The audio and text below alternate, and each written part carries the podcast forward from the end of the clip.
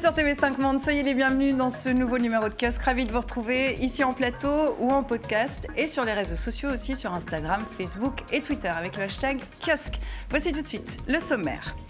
Emmanuel Macron a-t-il convaincu les Français? Le président a dévoilé ses mesures suite au grand débat national. Sont-elles à la hauteur de la crise des Gilets jaunes? Ou s'agit-il d'un virage en ligne droite? A-t-il entamé l'acte 2 de son quinquennat? Attentat très meurtrier dimanche de Pâques au Sri Lanka, le groupe État islamique revendique une revendication opportuniste ou la preuve d'un redéploiement en franchise régionale. En déroute au Proche-Orient, l'organisation terroriste est-elle maintenant implantée en Asie? Volodymyr Zelensky sera-t-il pris au sérieux? C'est un comédien qui se retrouve à la tête de l'Ukraine, pays en guerre et terrain d'influence entre la Russie et l'Union européenne. Comment vont se positionner Moscou et Bruxelles face à ce néophyte Voilà pour les questions. On en parle avec nos casqueurs et nos casqueurs, les voici. Anne Giudicelli, fondatrice de Terrorisque, société de conseil spécialisée dans l'intelligence stratégique et le terrorisme international, spécialiste du monde arabe et musulman. Vous avez longtemps été basée dans les pays du Golfe. Nina Bashkatov, politologue à l'Université de Liège, spécialiste de la Russie et de l'Eurasie. Vous êtes l'auteur de Poutine, l'homme que l'Occident adore haïr aux éditions Jourdan, éditrice aussi de la revue en ligne Inside Russia and Eurasia. Jean-Sébastien Ferjou, cofondateur et directeur de publication du site d'information atlantico.fr, auparavant journaliste pour les chaînes de télévision françaises LCI et TF1. Enfin, Richard Verly, correspondant à Paris pour Le Temps, le quotidien suisse, partenaire de kiosque, auparavant en poste à Bruxelles et en Asie. Vous dirigez également la collection L'âme des peuples aux éditions Nevikata. Merci à vous quatre d'être en plateau euh, ici pour euh, commenter euh, cette actualité. On va commencer par cette question Emmanuel Macron a-t-il convaincu, vous a-t-il convaincu, a-t-il convaincu les Français?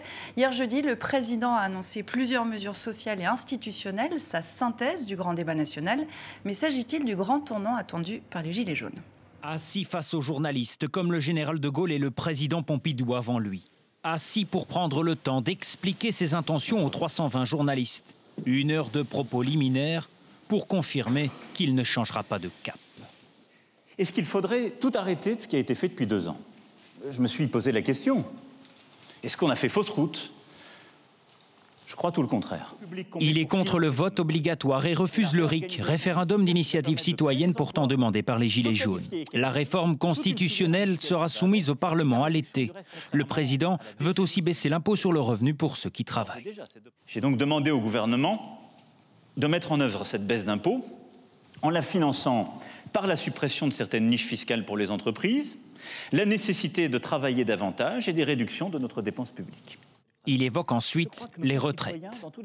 Au 1er janvier prochain, je souhaite que nous réindexions les retraites de moins de 2 000 euros et qu'il n'y ait plus de sous-indexation de quelque retraite que ce soit à partir de l'année 2021.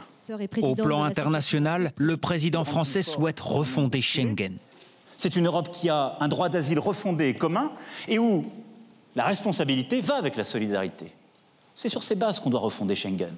Quitte à ce que ce soit un Schengen avec moins d'États. Je ne veux plus avoir dans l'espace Schengen des États qui vous disent J'en suis quand c'est pour la liberté de circulation, mais moi je ne veux pas en être quand il s'agit de répartir la charge. Pas de solidarité chez moi. Qu'est-ce que c'est que cette affaire?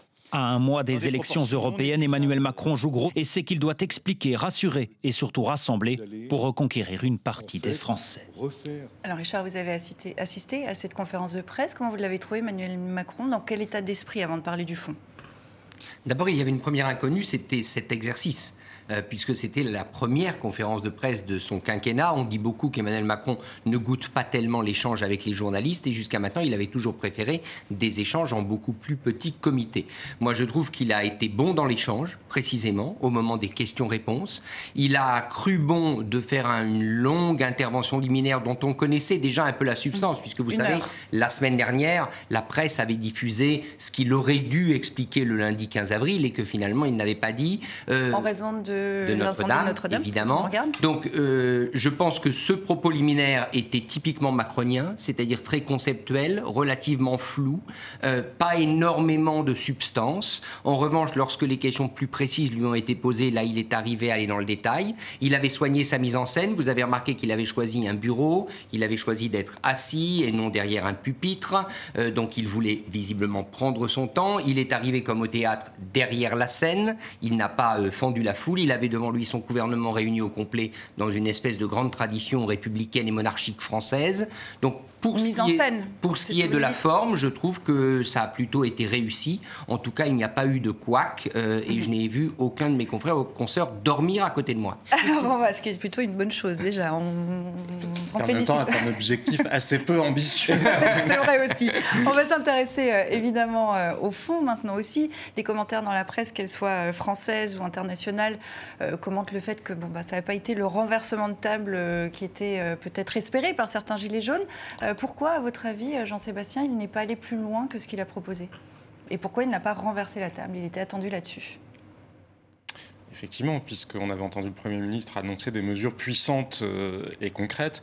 Pourquoi? Probablement parce qu'il n'en a tout simplement pas les moyens, parce que ce qui relèverait d'un virage le- l'exposerait à un risque politique. Il y a des élections qui approchent, il ne doit pas perdre son propre électorat, parce que son propre électorat, lui, continue à croire à l'engagement euh, sur lequel Emmanuel Macron euh, s'est fait, fait élire. Et s'il devait y avoir un virage, il serait extrêmement difficile de l'imaginer sans repasser par la case élection. Et du reste, manque quel pas quand même virage? une grande, une grande mesure un petit peu emblématique, un peu forte, parce qu'il aurait pu proposer ça et quelque chose de plus symbolique Est-ce que Je ça n'a pense pas qu'il est manqué. face une équation politique, à vrai dire, euh, insoluble, que quelles que soient les qualités ou les défauts d'Emmanuel Macron, je ne vois pas comment un autre euh, que lui aurait pu faire finalement quelque chose de profondément euh, différent. La France est totalement fracturée. Il y a plusieurs France qui existent et il y a une espèce d'illusion de revendication commune. C'est-à-dire qu'il y a une revendication commune à plus de justice sociale, plus de dignité. Et ça, c'était vraiment l'aspiration des Gilets jaunes, mais on a bien vu que l'idée que chacun s'en fait est profondément différente. Les gens qui pensent que la transition écologique est une priorité n'ont absolument pas la même vision de la croissance économique qu'une partie euh, de l'électorat plus populaire ou de l'électorat euh, de droite euh, peut-être, et on pourrait dérouler comme ça longtemps. Le problème d'Emmanuel Macron, c'est qu'il est pris au piège des conditions de sa propre élection. La campagne n'a pas eu lieu ou a été captée par les affaires Fillon et par ailleurs par l'espèce de magie qu'il avait réussi à créer. Mais il a été élu sur une promesse de dégagisme. Le problème, c'est que derrière, bah, il y avait une forme de, de- et la crise des Gilets jaunes est là pour le prouver, d'incompréhension entre les Français et lui. Vu de Belgique, euh, Nina, parce qu'il y a un mouvement des Gilets jaunes aussi, ça n'a pas du tout donné le même résultat. Quand vous voyez ça de- depuis, euh, depuis la Belgique, quel, quel sentiment ressort de ces mesures qui sont annoncées? Moi, je crois, je, je concentrerai plutôt sur la question européenne, parce que finalement, les Belges sont des, très profondément européens. Et que les élections approchent. Voilà, Emmanuel Macron s'était profilé comme la personne qui allait refonder, il le répète d'ailleurs euh, chaque fois qu'il en a l'occasion, refonder l'Union européenne. Et je, je trouve que dans ce qu'il a dit, on voit pas grand-chose, sauf des thèmes généraux. Tout le monde peut dire je vais refondre l'Union européenne. Maintenant, la question c'est comment? Dans votre extrait, on parlait par exemple de réformer Schengen. Il ne dit pas comment il va le faire, avec qui, etc. Donc c'est de nouveau euh, cette, cette manière d'utiliser l'Europe comme euh, pour se donner une comment une dimension internationale. Et puis quand on dit comment il va faire, euh, là c'est les abonnés absents. Vous l'avez trouvé flou, parce que c'est un des reproches qui ressort au lendemain de cette allocution. Est-ce que vous l'avez trouvé flou dans les propositions, dans les chiffres? Ouais, je crois que tout le monde a fait un petit peu ce constat. Effectivement, bon, est-ce que c'était est-ce que c'est l'exercice qui, qui de fait n'est pas euh, ne- n'est pas le bon cadre pour être un peu plus concret. Euh, c'est plutôt dans une peut-être qu'on l'attendait davantage dans une direction plus forte, c'est-à-dire euh, sur euh, il a parlé de nation de citoyens. Quand il a parlé de la France, il a parlé d'angles morts. Ça c'était intéressant puisque effectivement c'est des angles morts qui n'ont pas été pris en compte pendant sa campagne et qu'incarnent finalement les, les gilets jaunes. Alors il, fait toujours, comme d'habitude, euh, comme tout le monde, j'ai envie de dire, comme tous les candidats, euh, des, très bons diagnostics, mais c'est vrai qu'il n'y a pas eu la, mesure forte. Euh, pour autant, euh, enfin, je veux dire, j'ai l'impression que depuis, depuis le début, il a voulu être un président qui était celui qui ne céderait pas devant la pression euh, euh, des, des- des- des opposants dans la rue, hein, puisque c'est c'est quand même très français d'avoir systématiquement, dès qu'on veut réformer le pays, des mouvements, euh, des mouvements sociaux et populaires. Et c'est aussi une façon de dire, mais à culpa, c'est-à-dire, c'est moi personnellement qui, qui ai été mis en cause, mais pas ma politique. C'est ma, méthode, ma méthode, mais pas ma politique. Et je, je ne céderai pas, mais je peux proposer des choses tout en gardant le Alors, cap. Richard et Jean-Sébastien, les deux, vous voulez réagir? Oui, s'il y a une chose qu'on on peut lui reconnaître, c'est sa ténacité. C'est-à-dire qu'il maintient le cap, il le dit d'emblée, euh, il ne veut pas corriger le cap général des réformes, il pense que le pays a besoin d'être réformé autour, grosso modo, d'une idée, c'est une responsabilisation des individus qui doivent travailler davantage, euh, il l'a répété, et avec un État qui doit être plus efficace. Donc ça, il maintient ce cap-là. La difficulté, c'est qu'il est pris dans, à mon avis, deux contradictions. La première, c'était hier une contradiction de forme, c'est-à-dire que quand vous sortez le grand arsenal, je dirais, du décorum d'une conférence de presse présidentielle, vous devez venir effectivement avec des mesures fortes, mm. a priori. Or, il y avait cette belle conférence de presse et beaucoup de non pas petites, mais de mesures pas tout à fait euh, terminées ou dont il a, il a ébauché plus qu'il ne les a annoncées. Ça, c'est la première contradiction. La deuxième contradiction qu'il a, Emmanuel Macron, et celle-là est très importante, c'est que s'il se réincarne en président social, compatissant, humain, il va profondément déplaire, comme le disait Jean-Sébastien, un électorat qui attend de lui avant tout des performances économiques. pas forcément sur le fait d'être social et humain, mais, quand même, sur quand même. qu'on met derrière. Quand même. alors, je rebondis là-dessus. Est-ce que du coup, il y a un virage un peu plus à gauche, euh, avec des mesures non, mais moi, plus je sociales. ne maintiens pas le cap. Justement, Cyril le maintient dans les mots et encore. Mais euh, sur euh, l'objectif de réduction des fonctionnaires, on voit bien qu'il y a renoncé. Sur l'objectif des déficits, il y a renoncé. C'était quand même la logique de son élection. C'était quoi la logique politique de son élection? Il avait deux convictions, Emmanuel Macron. Il en avait une qui était par rapport à l'Europe, justement, sujet dont il n'a absolument pas parlé hier, parce qu'il a parlé de Schengen, mais absolument pas de tout le reste, alors qu'il y a quand même des négociations commerciales avec les États-Unis, etc. Enfin, il y a des tas de dossiers quand même majeurs. Sa conviction, c'était de dire mon quinquennat, ce sera la France se réforme, montre aux Allemands qu'il est possible de changer le pays et les Allemands, en échange, seront plus conciliants, notamment en matière de politique monétaire. On voit que ça, c'est totalement passé à la trappe. Il s'est isolé sur la scène européenne. Il n'en reste plus rien de l'objectif. C'est quand même l'ADN de son quinquennat. Et il avait un deuxième, quand même, un deuxième pilier à son action. C'était sa conviction, peut-être assez narcissique, qu'il serait plus efficace et meilleur que tous ceux qui l'avaient précédé et que, effectivement, les partis étaient mauvais, que euh, ses prédécesseurs étaient mauvais, etc. Mais qu'est-ce qu'on a vu hier soir? On a vu un président Macron qui, dans les faits, c'est Chiraco-Hollandisé. C'est-à-dire qu'il fait le même constat, d'une mm. certaine manière, que les présidents Chirac ou Hollande, disant bah, la, France, la France est déjà tellement fragilisée qu'il ne faut pas la brusquer. Richard, vous n'êtes pas d'accord Non, je pense un vrai reniement par rapport à ses engagements. Non, je pense pas. Je pense que Jean-Sébastien a raison pour dire qu'il il a renié les ailes de ses ambitions sur certains aspects économiques que l'on pourrait qualifier de droite ou en tout cas d'austérité, c'est évident. Mais en revanche, moi, ce qui m'a frappé, c'est que justement, il refuse quand même de se chiraciser. Alors là, on a un point de désaccord. Il, dit aux Français euh, je vais vous écouter davantage. Il y, a les paroles, en l'occurrence, c'est les actes. En l'occurrence, c'est une conférence de presse. Donc là, on est en train de parler du contenu. Je trouve qu'il a quand même une ténacité qui, à mon avis, peut-être va payer, en tout cas, au niveau de son électorat. Mhm. Il y a des propositions qui sont faites quand même. Euh, là où vous n'en avez pas parlé, il y a quand même des propositions. La question, c'est est-ce que ce sont les bonnes mesures pour répondre à la crise des Gilets jaunes et est-ce qu'elles seront entendues par les Gilets jaunes? Anne ah bah, euh, Alors, c'est vrai que si on est obligé de parler de la forme, puisque du coup, euh, les, vraies propositions concrètes, elles sont un petit peu. Euh, elles apparaissent un peu dans un flot d'autres choses. Bah, il y a hein. quelques. Alors, bon, je me fais l'avocat du diable, mais il y a quand même des, propositions concrètes, pas de fermeture d'école. Pas, pas, de fermeture d'école. sur les retraites, Par exemple. également, il y, a un effort qui est porté. Sur les impôts, alors sur le travailler plus, payer moins d'impôts, travailler plus, mais avec une retraite euh, euh, qui reste, enfin une date butoir de retraite qui reste à peu près la même, c'était assez, euh, assez flou.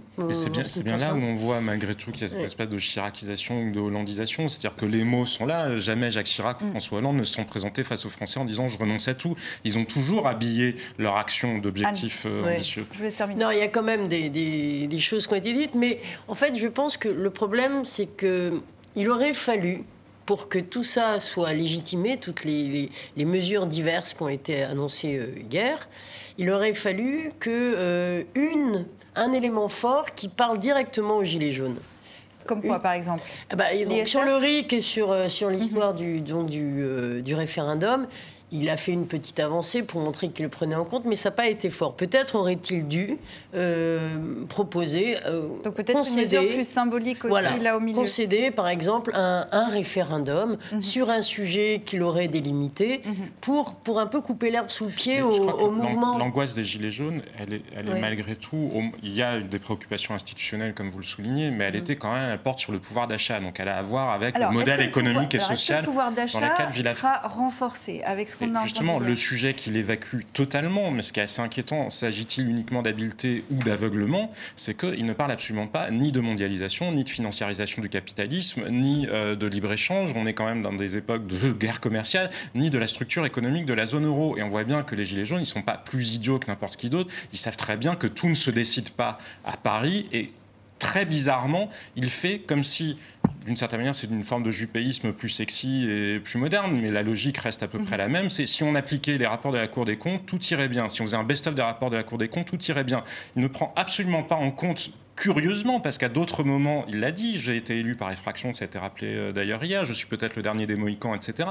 Il ne prend pas en compte le moment historique, quasiment le carrefour civilisationnel qu'on est en train de vivre. Et c'est très bizarre parce que les Gilets jaunes, On- je pense on- qu'eux, on ils en sont profondément on comme- conscients. on- Cette on- angoisse on- des classes on moyennes. peut dire quand même aujourd'hui, ça a été largement commenté, qu'il est, plus humble dans, dans sa façon de, de- de s'adresser.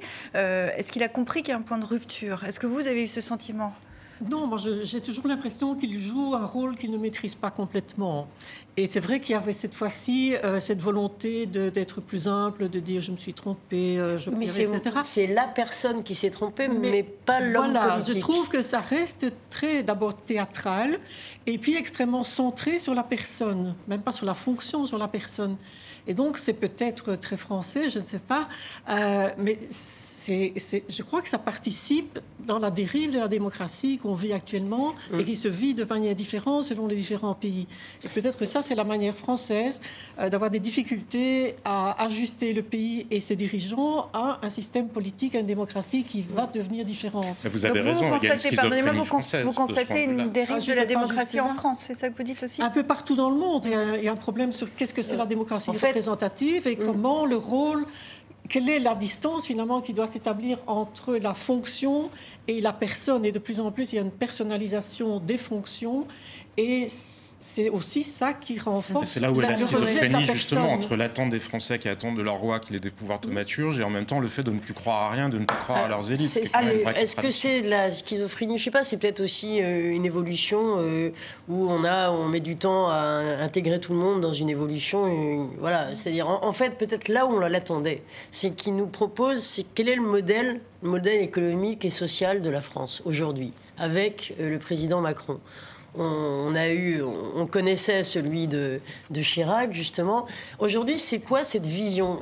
Qu'est-ce qu'il porte cette nation des citoyens dont il parle? En fait, la France qu'est-ce qu'elle est aujourd'hui dans justement cette transition entre un modèle social un peu à la chiracienne, euh, à la Hollande, etc., euh, avec un État-providence, avec euh, un modèle de, globalisation. c'est là où sa vision est diluée, effectivement. Donc on n'a pas, les marqueurs élection. qui permettent de savoir ensuite de pouvoir comprendre pourquoi il, a, il propose telle ou telle mesure. Et c'est pour ça que moi je faisais la différence entre ce qui est la France et les problèmes français spécifiquement, et puis ce qui est un problème beaucoup plus glo- global sur Oui. la question de comment on exerce le pouvoir aujourd'hui et comment on rencontre euh, les demandes de la population et comment la population transmet ces demandes au pouvoir. Et la question qui se pose, que je posais tout à l'heure, c'est est-ce qu'il va être entendu par les Gilets jaunes? D'abord, est-ce que c'est à eux qu'il s'adressait en priorité ou à l'ensemble des Français?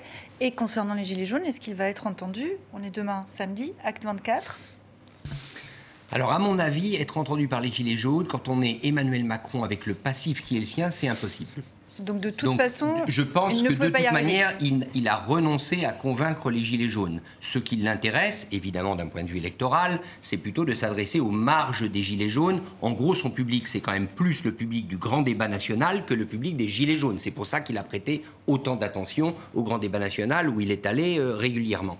Maintenant, sur cette conférence de presse, tout de même, je trouve qu'on est très sévère. Rappelez-vous où il en était il y a trois mois. Quand il fait cette allocution le 10 décembre, alors là, pour le coup, il tente de répondre aux Gilets jaunes, il est quand même au fond du trou. C'est-à-dire qu'on a vraiment l'impression... euh, il, y a eu les, il va y avoir les événements à Paris. Vous vous souvenez, les premières dégradations à Paris. En Suisse, il y a eu le, le mois de mars. Donc, je trouve, moi, premièrement, que sur le plan de l'énergie personnelle, euh, il est quand même, il a répondu présent. Il est là, il a montré aux Français qu'il était présent, d'une manière qu'on peut discuter, contester, etc. Mais il, il occupe bien son poste. Et la deuxième chose qui est quand même importante, c'est que qu'est-ce que vous voulez? Emmanuel Macron, il est ce qu'il est depuis qu'il a été élu. Il ne veut pas, au fond, il ne veut pas tomber dans un camp ou tomber dans l'autre. Donc il essaye de trouver ce sentier miraculeux qui lui permet de longer la falaise sociale sans tomber dedans, c'est-à-dire en, ayant des politiques plutôt, disons, de droite ou vues comme telles, même si on peut peut-être contester le fait qu'elles le soient. Alors il va essayer, je crois, de tenir cette ligne de crête. Euh, il n'a au fond, et ça c'est peut-être pour moi la leçon principale hier, il a renoncé à convaincre la majorité des Français quelque part.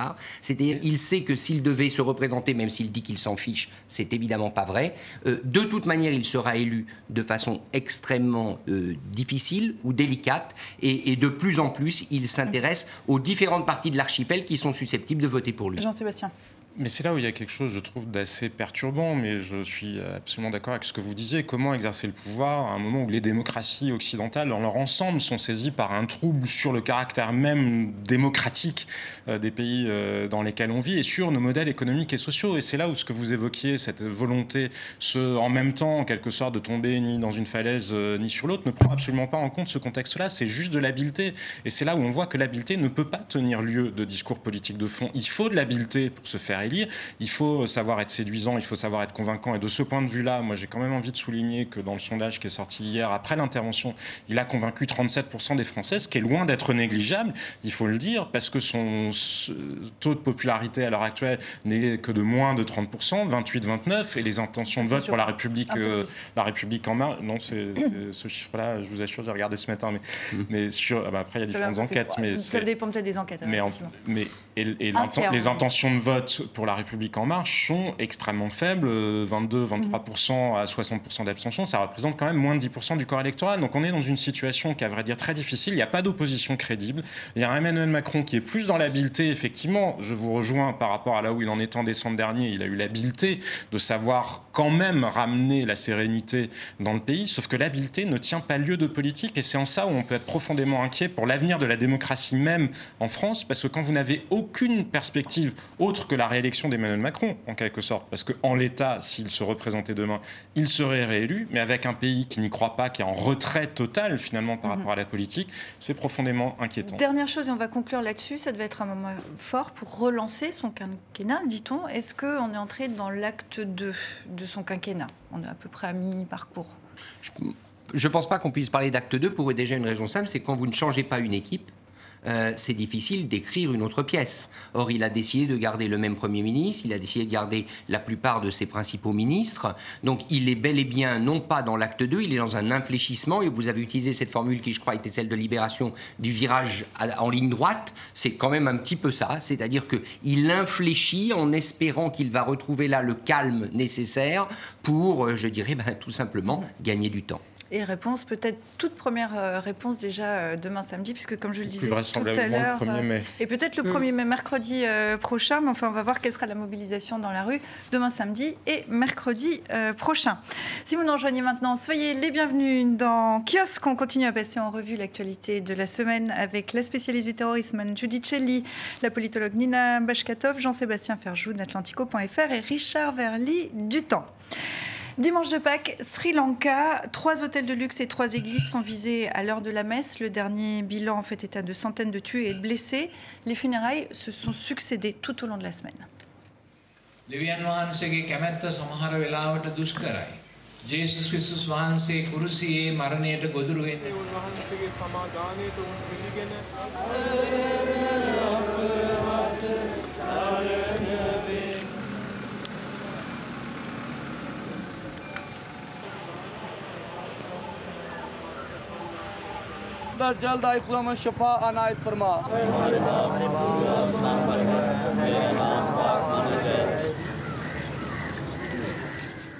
Des attaques de grande ampleur, coordonnées en un jour très symbolique, le dimanche de Pâques, qui vise euh, des chrétiens.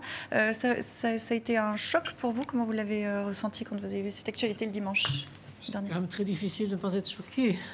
Parce que ah, d'abord, il y a le côté aveugle qui est quand même euh, extraordinaire parce que ça donne ce sentiment à n'importe quel moment où que je sois, je peux être partie d'un conflit dont je ne connais pas les tenants et aboutissants, dont je ne suis pas partie. Et donc ça, c'est effrayant, et c'est d'ailleurs le but de la terreur, finalement. C'est de donner ce sentiment de vulnérabilité extrême. Ceci dit, euh, je crois que maintenant, il y a tout un débat que probablement vous pouvez mieux euh, éclairer que le mien, euh, c'est la manière dont ça aurait pu être prévenu. Parce qu'il semble que les services de sécurité au Sri Lanka avaient été avertis que quelque chose se préparait pour Pâques mhm. et ont pris très très peu de Alors peut-être commençons par là et puis après on va, revenir à la revendication du groupe État islamique. Mais effectivement, est-ce que c'est le prix politique, le prix du sang payé par une crise politique au Sri Lanka avec un président, un Premier ministre qui ne se parlent pas, qui ne se transmettent pas des, informations c'est possible, mais j'interpréterai plutôt les choses autrement. Je pense qu'il y a, et on l'a vu avec la Nouvelle-Zélande, d'ailleurs vous savez que cet attentat, semble-t-il, est peut-être une riposte de l'État islamique à la tuerie de la mosquée en Nouvelle-Zélande qui a eu lieu au mois de mars. Selon les premières informations des, autorités, mais bon. Et il y a, moi, C'est une interprétation qui a été faite hein. sur euh, la base de témoignages et bon dans un tout premier temps. C'est pas. Euh, ce que je crains, ce que je crains vraiment, c'est que aujourd'hui, il y a de fait, pour des raisons politiques internes, comme le Sri Lanka, pour des raisons euh, simplement de pays qui n'ont pas l'habitude du terrorisme, il y a des maillons faibles du point de vue de la sécurité. Il y a des pays qui se protègent moins que d'autres, soit parce qu'ils estiment ne pas en avoir besoin, soit parce que leur situation politique est un peu cacophonique et chaotique. Et là, il y a un gros risque. Et le Sri Lanka était un de ces maillons faibles, effectivement. Euh, sans doute le groupe terroriste dont le gouvernement dit qu'il était d'origine sri-lankaise a bien compris qu'il avait là la capacité de faire un maximum de dégâts et quand on voit le résultat, ce, terrible, ce tragique calcul était effectivement bon. Après, est-ce que le, Sri Lanka aurait pu prévenir euh, ces attentats? Euh, C'est possible, mais encore une fois, quand on connaît un peu ce pays, il n'est pas difficile de penser qu'ils ont quand même des moyens euh, un peu réduits. Ils, ils, avaient une guerre civile, ils étaient, les services de sécurité étaient des services de sécurité faits pour permettre à la majorité de s'imposer face à la minorité tamoule. Et la guerre a été remportée, mais ils ne sont pas du tout équipés pour ce genre de menace terroriste, même si les Tamouls, dans le passé, ont fait aussi des actes terroristes, mais l'origine n'était pas la même. Alors, à peine quelques semaines, euh, quelques semaines après la chute de, son califat au Proche-Orient, le groupe État islamique a revendiqué ces attentats. Le communiqué détaille le mode opératoire des terroristes. Est-ce que c'est crédible ou est-ce que c'est une revendication d'opportunité? Ah, c'est tout à fait crédible. En plus, euh, en, plus de ce communiqué, il y a également eu une, une vidéo d'allégeance, hein, comme c'est la tradition, où on voit effectivement des figures donc, du, parti, du parti islamiste euh, violent euh, radical local, le NTJ qui donc avec l'une des figures, le, le, le, le chef de ce, groupe local, qui semble-t-il a été tué euh, lors d'une des actions qu'ils ont menées euh, ce, dimanche de Pâques. Euh, donc, on, voit qu'il y a une allégeance qui est faite et effectivement ça correspond à une dynamique. c'est quoi le groupe État islamique C'est devenu une franchise du terrorisme En fait, ça c'est, si dire, c'est de la sous-traitance. En gros, sur l'ensemble des, pays, euh, à l'ensemble du monde, ils effectuent comme Al-Qaïda l'a fait auparavant. Donc finalement, ils sont dans la reproduction d'un modèle euh, qui a déjà existé, donc de, sous-traiter euh, via une espèce de convention de partenariat l'allégeance, donc de, de pouvoir de mener à leur place des actions dans des pays quand sur l'Europe, par exemple, ils ont une autre dynamique, ou dans, aux États-Unis, euh, qui est d'ubériser un petit peu leur, stratégie euh, en, créant des. Voilà, en individualisant certaines actions. Donc, c'est des adaptations au terrain.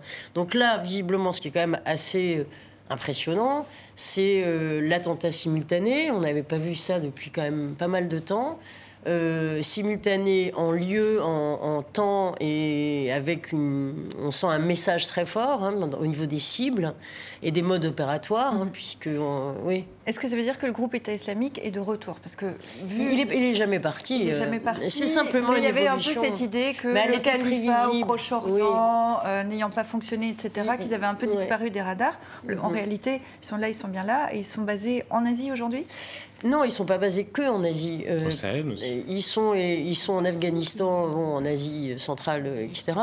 Il y en a euh, en Afrique, c'est clair. Il y en a aussi par ici, hein, dans, en, en, Europe, il y, a, il y a aussi des, des, éléments qui sont là.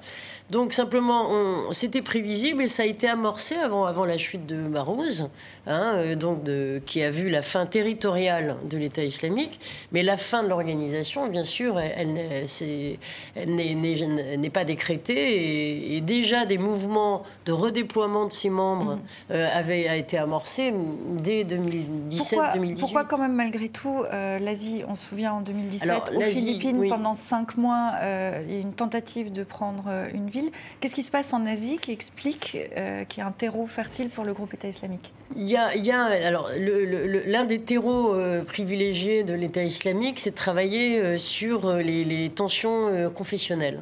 Ça, c'est dès qu'on a des, tensions identitaires ou confessionnelles, c'est un, un, terrain sur lequel on peut travailler.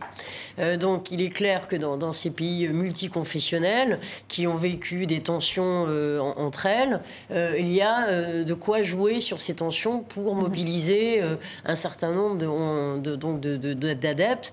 Et c'est le cas rien que pour l'Irak et la Syrie. Enfin, surtout en Irak, il y avait déjà des tensions entre sunnites et chiites, là entre mhm. chrétiens, bouddhistes, hindouistes. Jouer sur les Donc on joue là-dessus, bien sûr. Jean-Sébastien, l'idée aussi que les chrétiens sont une cible? Mais bien sûr, mais ils le sont euh, dans le monde. Ils sont probablement d'ailleurs la confession la plus persécutée euh, à l'heure actuelle, et notamment euh, par des mouvements musulmans, aussi, ou islamistes, islamistes radicaux. Oui, mais mhm. dans le cadre de conflits qui ont aussi des dimensions ethniques ou souvent ou locales. Là, justement, il y avait un, objectif, parce que vous disiez tout à l'heure qu'on peut se trouver n'importe où et se retrouver dans un conflit qui ne nous concerne pas, mais malheureusement, on ne choisit pas toujours ses ennemis. Ce sont aussi vos ennemis qui vous choisissent, parce que là, choisir le jour de Pâques et choisir de le faire aussi dans des endroits touristique aussi dans des églises, c'est parce que évidemment ça va toucher les occidentaux, parce que évidemment c'est toujours la stratégie euh, de l'État islamique qui a à la fois euh, des implications très locales sur le Sri Lanka, sur la manière dont les musulmans sont traités euh, par une minorité, par une majorité bouddhiste, pardon, au Sri Lanka, mais c'est évidemment aussi par rapport à Christchurch, c'est évidemment aussi par rapport à ce conflit qui demeure avec avec les, les occidentaux. Et cette dimension-là, on ne peut pas l'ignorer parce que ne pas vouloir le voir, c'est ne pas prendre la mesure du mal et ne pas se donner les mhm. moyens, euh, les moyens d'y répondre. Et dans la réaction d'un certain nombre de leaders occidentaux, quand vous comparez les réactions au moment de Christchurch et les réactions au moment du Sri Lanka, bizarrement, alors là, on ne veut plus voir la nature confessionnelle euh, des attentats. Alors, tout le monde est d'accord avec ça? Tout le monde est d'accord avec ça? euh, Je crois pas qu'il ne faut, pas, il faut pas non plus trop mettre ni sur la question ethnique, vous pouvez vouloir, ni sur la question vous religieuse. ne pas vouloir voir le choc des civilisations. C'est pas une question. je vais hein. prendre l'exemple très précis, l'Asie centrale. Ils sont tous musulmans ils ont des problèmes de terrorisme entre eux. Pas pour des questions de religion, pas nécessairement pour des questions ethniques. Bah, sauf il y a du terrorisme non, mais laissez-moi terminer. Ça n'a pas de rapport. non, mais je ne suis pas au Pays Basque, je suis en Asie centrale. Et euh, là, vous avez un clash des civilisations, que, comme vous l'appelez, mais qui n'est pas celui qu'on croit, qui est le fait que vous avez à la fois euh, une tradition musulmane, qui était une tradition culturelle, et que vous avez l'arrivée par des gens de l'extérieur. pas la première. Non, ce que j'explique, c'est que vous avez le clash ne se fait pas entre des religions différentes, entre des groupes ethniques différents, ou même avec des influences étrangères. C'est entre des gens qui après la fin de l'Union soviétique, donc l'athéisme étant terminé, ont pu renouer avec Je ne vois pas en quoi ça répond à ce que je disais. si vous me laissez finir, ça sera plus simple. Et alors, à côté de ça, vous avez l'arrivée de, de, à la fois le retour de jeunes qui ont été formés dans les madrasas étrangères, etc., et qui arrivent en disant, voilà, nous avons une autre qui est la vraie vision de l'islam, et vous, vous êtes à côté de la plaque, et nous, on va vous imposer. Et vous avez eu des attentats terribles, moins publicités. Il y a une guerre civile au Venezuela, c'est juste des réalités qui coexistent en parallèle. Vous okay, parler de guerre civile au Venezuela à proprement parler, Richard. Oui, un, mot, un mot sur la propagation bah, du groupe État islamique en Asie. Euh, avoir quand même deux facteurs en tête. Un premier facteur, c'est que l'Asie, il y a dans la plupart des pays d'Asie du Sud-Est, notamment on peut considérer que le Sri Lanka est à la limite entre Asie du Sud et Asie du Sud-Est, il y a des minorités musulmanes non négligeables, et il y a en Indonésie le plus grand pays musulman du monde, et il y a au sein de ces minorités musulmanes énormément de gens qui sont partis travailler dans le Golfe.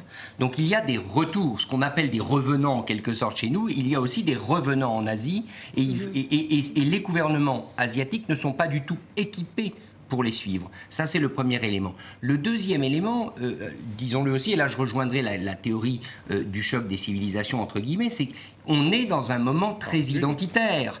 Et, au Sri Lanka, la majorité bouddhique, depuis qu'elle a gagné la guerre contre les Tamouls, elle se sent absolument impériale. Elle a remporté la guerre. Donc les tensions ethniques se sont accrues. Et il y a d'autres pays où c'est, par exemple, si vous prenez le cas des Philippines, dirigé par un président Duterte qui est un président extrêmement populiste et dur, il a promis d'aller littéralement éradiquer les, les mouvements séparatistes musulmans. Donc vous avez, le, je dirais, l'addition de revenants difficiles à suivre et peut-être formés à des tâches de terrorisme d'une part, et des fractures ethniques ou religieuses qui se sont aggravées dans des pays où plutôt il y avait avant une concorde nationale.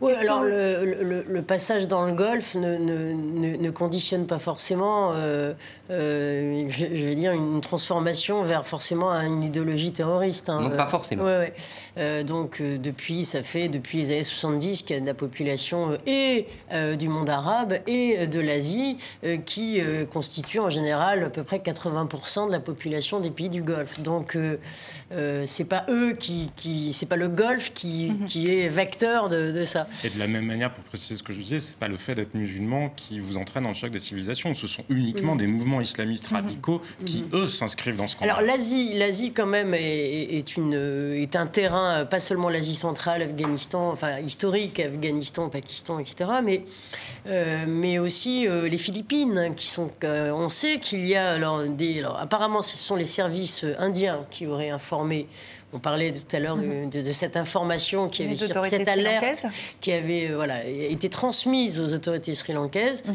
euh, sur à peu près ce qui s'est passé. Donc, en gros, on a euh, quand même aux Philippines et en Inde des, implantations de l'État islamique. Mhm. Que pèse aujourd'hui, on va, on va essayer de conclure là-dessus, que pèse aujourd'hui le groupe État islamique? Alors, alors en, termes de quoi peut-on parler de poids euh, C'est davantage en termes d'influence? Influence, argent, finance? Alors, finance, on estime à, peu près euh, entre 30 euh, à 500 euh, millions euh, de dollars le trésor de guerre de l'État islamique. Ce qui, n'est pas négligeable. mais qui n'est pas négligeable. voilà, parce que c'est très difficile de tracer exactement.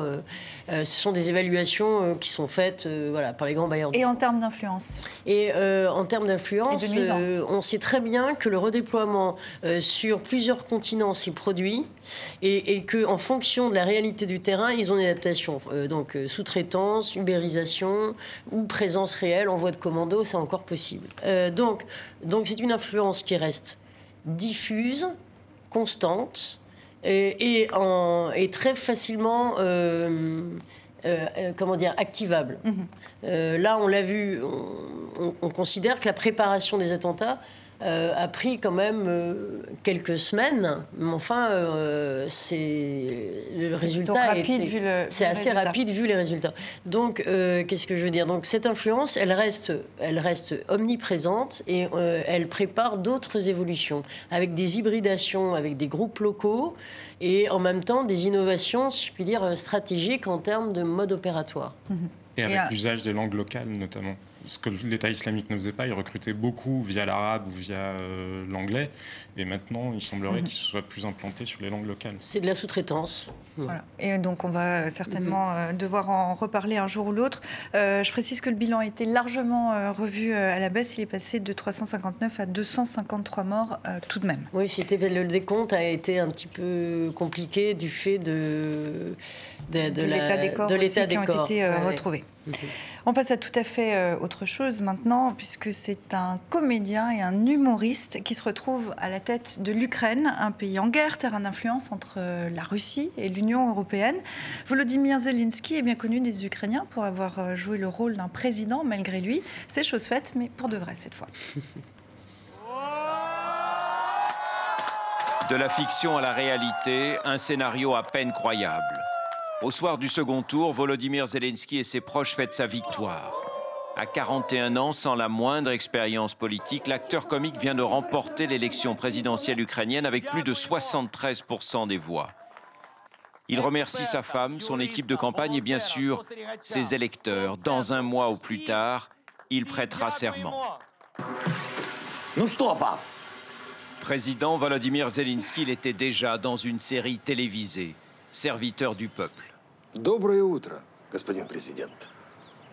Il y incarne un professeur d'histoire qui, par le plus grand des hasards, se retrouve à la tête du pays et dénonce la cupidité des élites.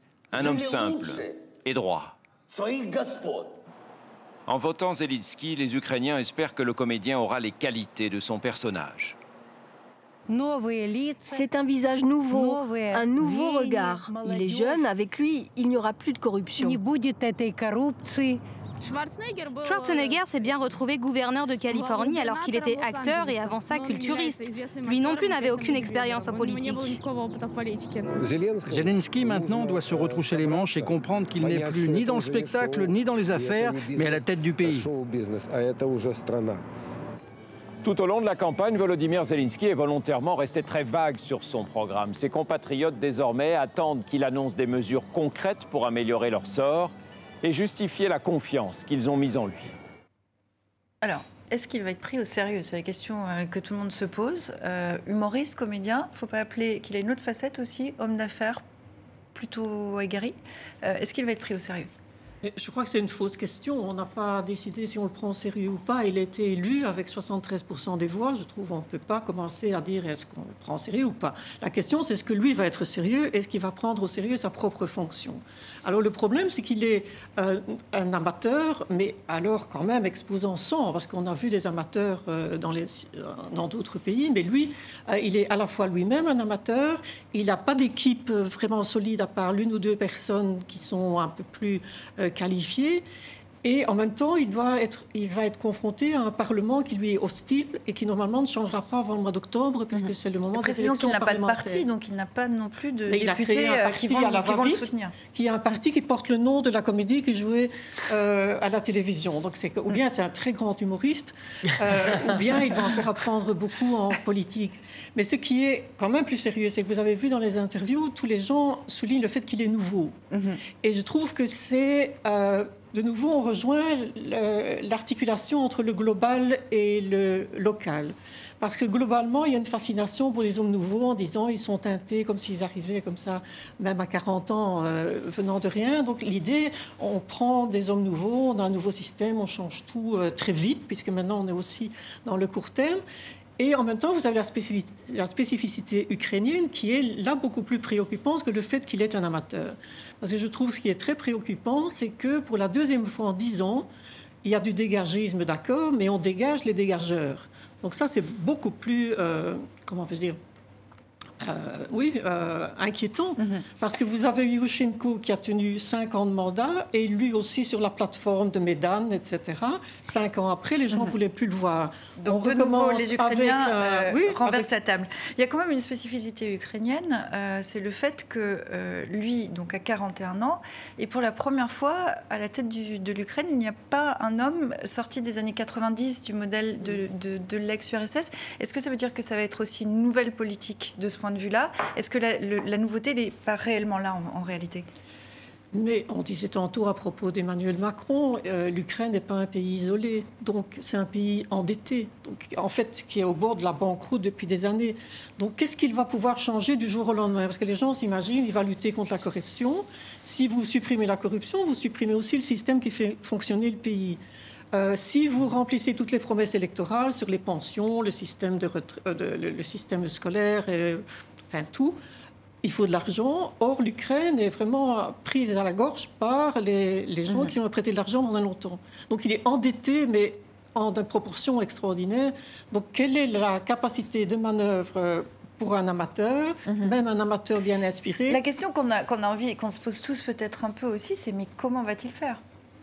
Effectivement, mais je suis tout à fait d'accord avec ce que vous soulignez. Il n'a pas de parti, c'est un amateur et c'est quand même assez euh, inquiétant. Après, je pense qu'il a eu la grande habileté dans sa campagne de comprendre que Maïdan, c'était deux choses. C'était à la fois la revendication contre la corruption, comme vous venez de le souligner, et puis c'était aussi prendre parti dans euh, l'autre grand conflit ukrainien entre les pro-européens et les pro-russes, euh, en quelque sorte. Lui a beaucoup insisté sur la corruption et est resté relativement habile sur une ligne de crête, pour le coup, sur la question des pro-européens ou des pro-russes plus, maintenant, le faire sans parti, effectivement, euh, Mhm. ça paraît euh, assez, Ça paraît compliqué assez, quand même, euh, compliqué. Il a quand même cette séduction, comme vous dites. Non, mais il voilà, est- tentative il est lui mais ça en dit de- long sur l'état- de rester sur Ça la en dit long sur l'état de, nos- de et occidentales, pas, effectivement, de ne pas choisir les... un camp occidental ou un camp pro-russe. Et Mais ça, à- je trouvais, c'était à peu près un des seuls messages, parce qu'il a compris, s'il a vu les sondages, y compris les sondages tout à fait crédibles, il y a quand même à peu près 80% des Ukrainiens qui veulent avant tout la paix. Alors, on va l'écouter, Ouais. on va l'écouter là-dessus parce qu'il a un programme euh, assez flou aussi. Euh, Il y a une chose euh, sur laquelle il s'est engagé, c'est à relancer ce processus de paix. On l'écoute. Nous allons poursuivre le processus de Minsk, nous allons le relancer. Je pense que nous aurons des changements de personnel dans ce secteur. Nous agirons dans le cadre du dialogue avec la Russie, l'Allemagne et la France et nous irons jusqu'au bout afin d'arrêter le feu. Notre priorité est de faire revenir tous nos prisonniers, tous nos prisonniers de guerre. On parle de l'Ukraine, euh, terrain d'influence euh, entre l'Union européenne Oh. et la Russie. C'est un peu comme l'Afrique auparavant, où c'était une guerre entre les États-Unis, euh, au bloc occidental et le bloc russe. En fait, c'est quelque chose de, que je trouve, comme occidental, que je trouve extrêmement cynique. Parce qu'en fait, on ne se préoccupe pas du tout du sort Mhm. des Ukrainiens, on se préoccupe de qui euh, remporte la- le jeu de cartes.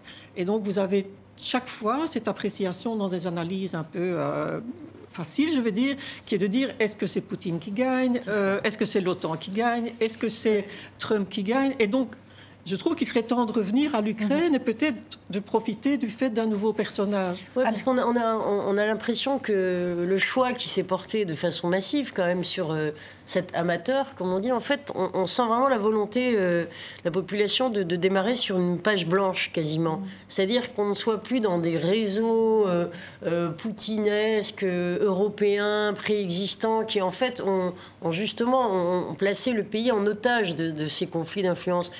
L'impression qu'à travers lui, on a une population qui a vraiment voulu écarter les lobbies, les réseaux, et qu'on dise voilà maintenant, Reste on, on réécrit, on écrit l'histoire de, de l'Ukraine. Reste qu'il y a une guerre qui a fait euh, dans les 13 000 morts depuis euh, 2014 et qu'aujourd'hui, quand même, malgré tout, la question qui se pose, c'est celle de, de l'influence qu'il y a autour de, de l'Ukraine. Comment va réagir Moscou? Comment va réagir Bruxelles à l'élection d'un néophyte?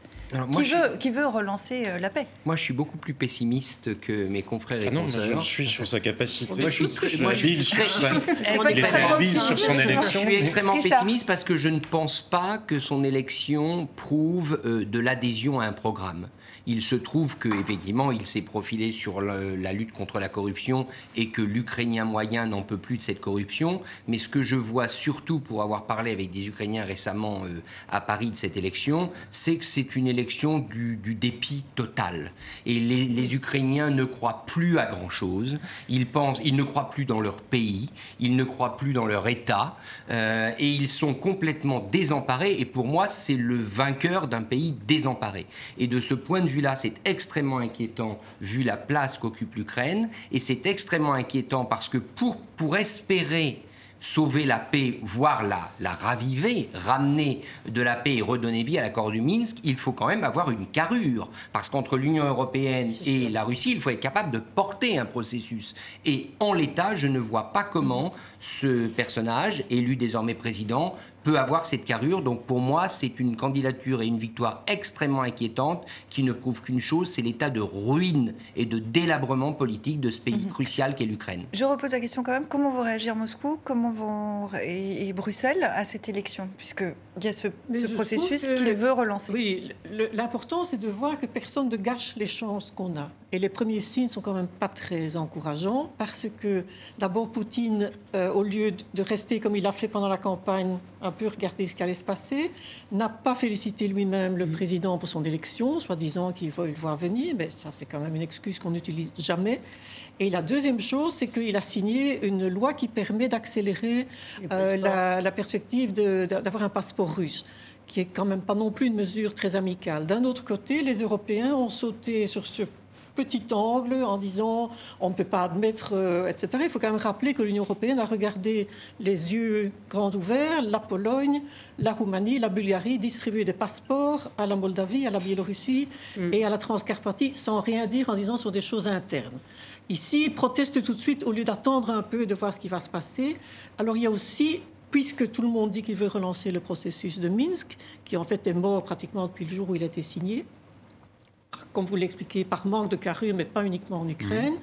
Euh, donc voilà, il va y avoir une toute, toute petite ouverture et on va voir si les gens peuvent la saisir. Les premiers signes, je le répète, sont pas tellement positifs. Il y a, des pots de bananes en interne aussi, puisque le président Porochenko ah reste est, en, en train d'essayer de pousser euh, une loi contre laquelle le nouveau président ne peut pas s'opposer, puisque comme vous le disiez, il n'y a pas de majorité au Parlement, une loi poussant euh, l'usage de l'ukrainien et en quelque sorte essayant d'exclure le plus possible la minorité russophone, alors que d'ailleurs le nouveau président est lui-même russophone.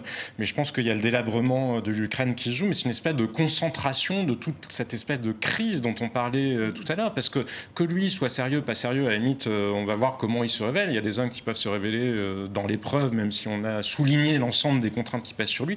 Mais c'est aussi les Ukrainiens. Mais au-delà de ça, c'est aussi tous les électeurs que nous sommes. C'est-à-dire qu'on est dans une espèce de, de mouvement de consommation. C'est-à-dire qu'il n'y a plus d'engagement. La logique, ce serait que les Ukrainiens s'engagent justement, qu'il y ait des mmh. partis aussi qui fonctionnent. Et cette question-là, elle n'existe pas en, Ukraine à l'extrême, mais d'une certaine manière, on ne peut pas juste faire du dégagisme.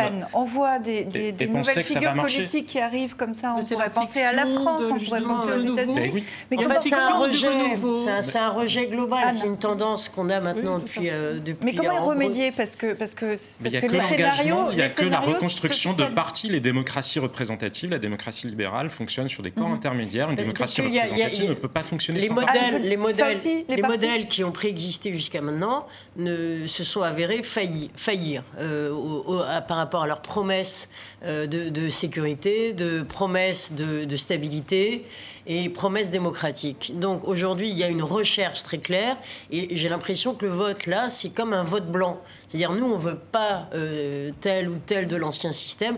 On veut dire qu'on on veut repartir à zéro et, euh, et qu'on rejette. C'est une, un, une adhésion, c'est plus un non qu'un oui, en fait. Hein. Et c'est assez représentatif de ce qui se passe, effectivement. Mais alors, justement, comment, comment y remédier À la fois les démocraties traditionnelles, je veux dire, qui sont à bout de souffle, et en même temps, ces nouveaux États qui n'ont pas eu le temps de construire leur propre parti politique, et donc vous avez le même vide pour des raisons différentes. Et c'est que je trouve assez mhm. fascinant. il y a deux moyens d'y remédier. Il y a deux moyens d'y remédier, mais qui sont tous sauf des moyens euh, faciles. Hein. Mais il y a celui que je viens de vous dire à l'instant. Il faut que les citoyens s'engagent à nouveau. Il faut qu'il y ait des partis qui fonctionnent. Il faut arrêter de miser sur des hommes providentiels. Il faut arrêter peut-être aussi les hommes providentiels qui sont tellement narcissiques, qui pensent qu'ils sont à la fois le problème et la solution, comme on a pu le voir euh, hier. Et il faut par ailleurs que les élites fassent leur travail, parce qu'il y avait un côté complètement absurde de demander aux gilets jaunes mais qu'est-ce que vous voulez, qu'est-ce que vous voulez, qu'est-ce que vous voulez les gens sont capables de dire ce dont ils ne veulent pas. Ils sont capables de dire que ce monde-là est à bout de souffle, qu'il ne fonctionne plus. Mais c'est aux élites de faire le travail. Comment voulez-vous qu'un citoyen lambda soit capable de négocier un traité de libre-échange Ils ont fait deux fois une révolution dans la rue. Non, non, mais je vous parlais de, de Avec une volonté ce qu'on constate. Non, mais je suis d'accord avec vous. Mais ce qu'on constate tous sur la construction, les enjeux du monde d'aujourd'hui, prendre en compte l'impact de cette mondialisation, prendre en compte sur les différentes euh, catégories aussi de, de, population, prendre en compte la financiarisation du capitalisme, prendre en compte euh, la numérisation du monde, etc. C'est comme si on n'avait pas pensé le monde tel qu'il existe aujourd'hui. Les, ça s'appelle la trahison d'éclair. Je vais vous laisser le mot de la fin, une, la conclusion. Une chose que l'Union européenne, à mon sens, devrait faire, parce que l'Union européenne qui elle-même est dans, une, dans un calendrier mm. compliqué, puisque la Commission européenne termine son mandat, il va y avoir ses élections, ensuite la nomination d'une nouvelle commission de, qui ne verra le jour qu'au mois de novembre. Donc on a quand même six mois d'intervalle difficile. Mais je pense que ce que Bruxelles pourrait faire, c'est tout de suite proposer euh, des experts et tout de suite proposer à ce nouveau président une véritable assistance technique dans pas mal de domaines. Sera perçu Alors attendez, je ne suis pas sûr. Je ne suis pas sûr. Alors vraiment d'un mot, Nina, pour Les gens sont fatigués des experts. Mm. Tous ces pays ont été inondés d'experts depuis 92. Et l'idée d'avoir des experts, en plus, ça lui serait reproché tout de suite, parce qu'on va lui dire, si ça vient de l'Union européenne, mhm. tu es vendu. Je vous laisse vraiment terminer d'un mot, Richard, il faut qu'on conclue.